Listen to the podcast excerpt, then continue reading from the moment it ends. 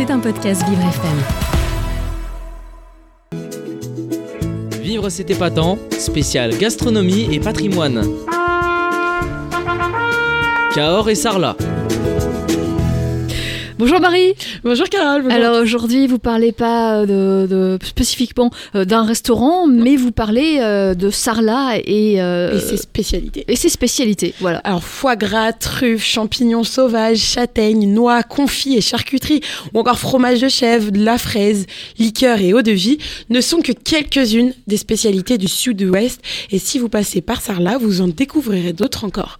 Et à commencer par son célèbre foie gras. Là-bas, c'est le roi et se décline dans de nombreuses recettes mousse, pâté, foie gras entier, foie gras, bloc de foie gras, coudois farci ou médaillon ou encore galantine. Euh, pour un goût un peu prononcé, les éleveurs vous recommanderont le foie gras de canard et pour un côté un peu plus doux, celui d'oie sera parfait pour vous. Alors de canard ou, d'oie, le foie gras se déguste généralement avec des vins liquoreux comme le Mont Basillac ou encore le Sauterne. Bien évidemment, avec modération. Bien sûr. et en parlant de vin, à Sarlat, vous pourrez en déguster Moins connu que Bordeaux et Saint-Émilion, la région de Bergerac, non loin de Sarlat, abrite pourtant de très bons vins. Les vignobles tapissent la campagne tout autour de la ville et produisent des rouges riches, des blancs parfumés ou encore des rosés fruités. Et avec 13 appellations d'origine contrôlée et plus de 1200 vignerons, vous trouverez forcément quelque chose qui vous plaira. Et au-delà de toutes ces viandes de canard, Sarlat, c'est surtout le berceau de la truffe noire, souvent surnommée le diamant noir ou la perle noire du Périgord. C'est la, saison idéale pour les truffes se situe là entre décembre et février, période à laquelle d'ailleurs vous les retrouverez à toutes les sauces sur tous les menus locaux dans les différents marchés aux truffes. Et bien évidemment, on a le fromage. Et d'abord le cabécou de Rocamadour, l'un des fromages les plus célèbres d'Aquitaine. C'est un petit fromage qui a obtenu le statut d'AOC, donc appellation d'origine contrôlé en 1996, ce qui signifie qu'en fait sa production est protégée et ne peut se faire que dans la région d'Aquitaine.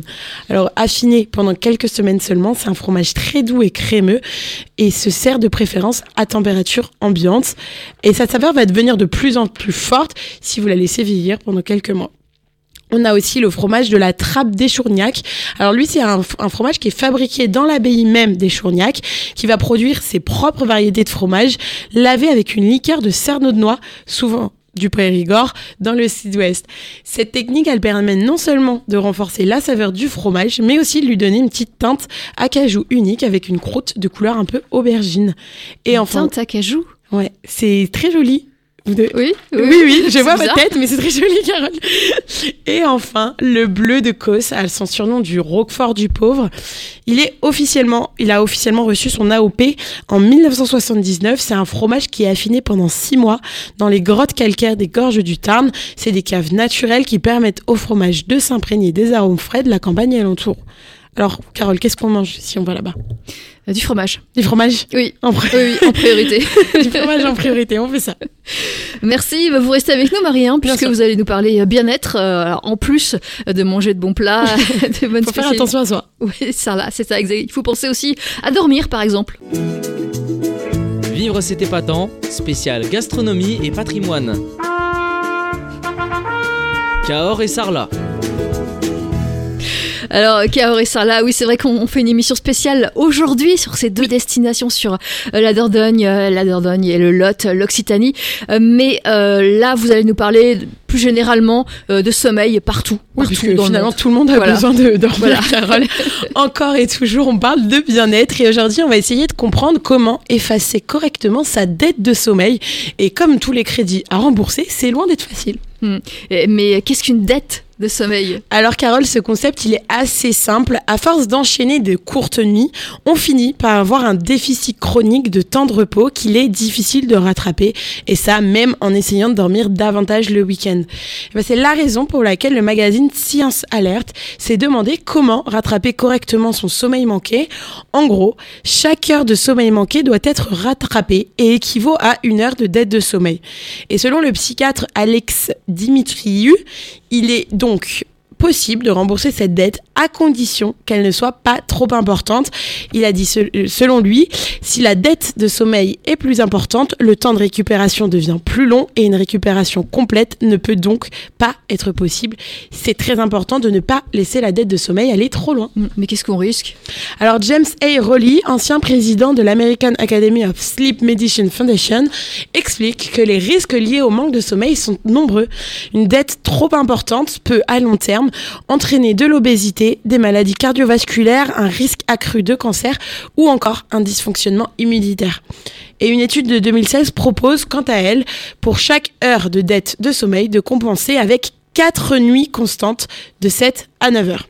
Alors selon cette idée, une personne qui a besoin de dormir 7 heures de sommeil quotidienne et qui ne dormirait que 6 heures par exemple, aurait déjà accumulé 5 heures de dette de sommeil le vendredi. Il lui faudrait alors 20 jours de sommeil de bonne qualité pour tout récupérer. Mais c'est pas évident ça à récupérer. C'est pas facile à récupérer. Surtout qu'on euh, se réveille quand on se réveille, hein, on n'y peut rien si on se réveille. C'est ça, on n'y peut rien. Mais alors c'est très important de, faire attention à avoir une bonne dose de sommeil quand même. Ouais. Et est-ce qu'il existe des stratégies à mettre en place? Alors oui, ce sont des stratégies dignes de grandes stratégies financières, hein, clairement. Contrairement à cette étude euh, de 2016, James A. Rowley estime que l'on peut rattraper une heure ou deux le week-end, mais on ne peut pas rattraper un manque de sommeil pour toute la semaine simplement en dormant 16 heures supplémentaires. Pour cette raison, il est conseillé, comme pour rembourser une dette d'argent, de ne pas attendre qu'elle grandisse trop pour s'attaquer à la récupération. En gros, on n'attend pas à la fin de la semaine pour effacer l'ardoise, mais on essaye plutôt de le faire dès le lendemain avec une sieste de 20 à 30 minutes par exemple, ou encore avec une bonne nuit de sommeil pour la nuit qui, qui suit. Le plus important reste de définir un horaire et de s'y tenir sur la longueur. Le sommeil aime la régularité et le rythme. Et dans un monde parfait, on se couche et on se réveille tous les jours à la même heure pour maintenir ce qu'on appelle notre horloge interne, mais qui en vrai correspond au rythme circadien. On en a déjà parlé euh, ici. Et c'est pour cette raison. J'ai oublié, vous pouvez me rappeler? Alors, notre horloge interne, c'est simple, il faut qu'on dorme euh, de 7 euh, heures ou 8 heures selon les personnes, et tout dépend, et toujours avoir ce même rythme. Ce, ce même rythme. D'accord. Et en gros, ça s'appelle un rythme circadien mais dans le langage courant, on appelle ça l'horloge interne. Et c'est pour cette raison que certains affirment qu'il vaut mieux des siestes courtes à des longues nuits en cas de dette de sommeil. Après, on le sait que tout le monde n'a pas les conditions de vie favorables à un sommeil sain et surtout régulier. Et si c'est votre cas, James A. Rowley déclare que même trouver 15 minutes supplémentaires par nuit peut faire une très grande différence pour votre santé et votre bien-être. Oui, oui. c'est important de trouver euh, le sommeil et de trouver euh, la bonne durée, en tout cas de, ne pas avoir de dette de sommeil, Marie. C'était un podcast Vivre FM. Si vous avez apprécié ce programme, n'hésitez pas à vous abonner.